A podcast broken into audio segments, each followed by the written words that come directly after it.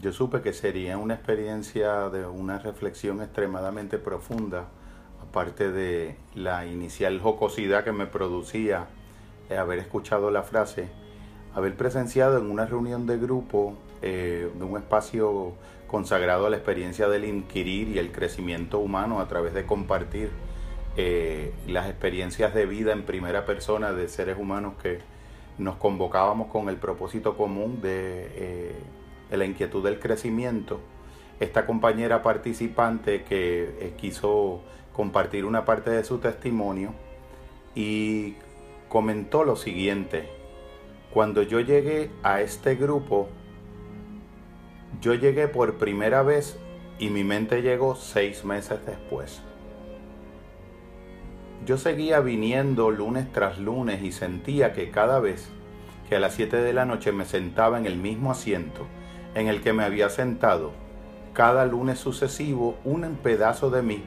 que no había venido conmigo a acompañarme solidariamente la semana anterior, el lunes anterior, venía conmigo y sucesivamente se fueron acumulando dimensiones de mi mente hasta que por primera vez, transcurridos seis meses de lunes ininterrumpidos de vocación, de convocación, mi mente llegó finalmente y logré sentir cuando mi cuerpo y mi mente estaban en su total integridad en la experiencia que estaba compartiendo en ese momento. Todo el mundo se reía en el grupo y yo me llevé esa honda reflexión que me ha acompañado por años, porque precisamente me decía en cuántas ocasiones hemos estado genuinamente en el lugar en el que hemos estado cuando hemos estado allí,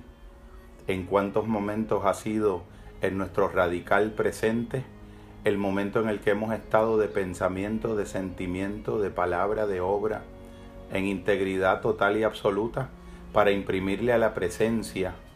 de la actividad que realicemos o de la vocación que estemos ejercitando, la totalidad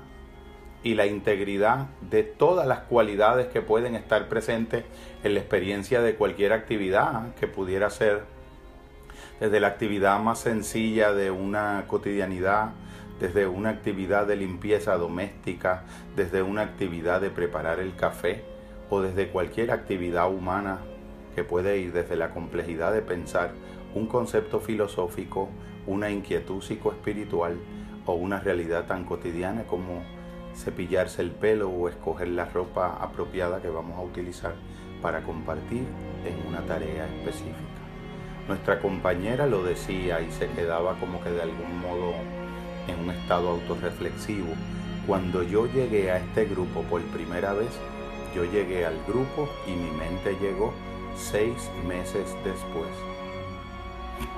¿Cuándo verdaderamente estamos cuando estamos en los lugares en que estamos?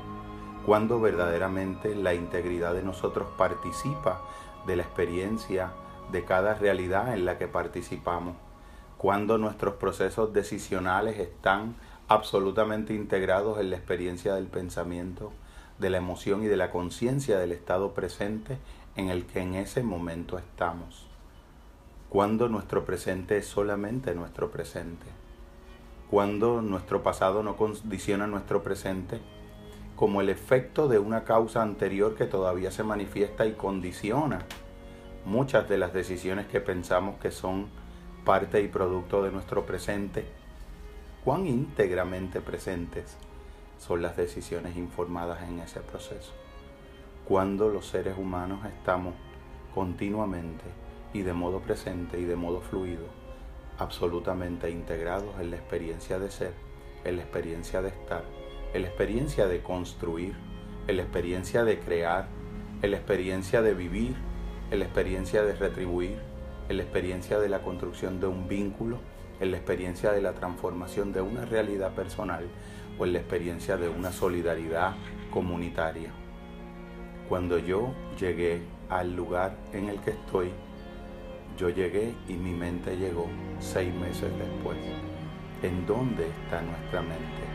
¿En dónde está nuestro cuerpo? Cuando convergen y coinciden como en un mismo punto infinito la integridad de todas las dimensiones de nuestro ser y la integridad de todas las dimensiones de nuestro vínculo.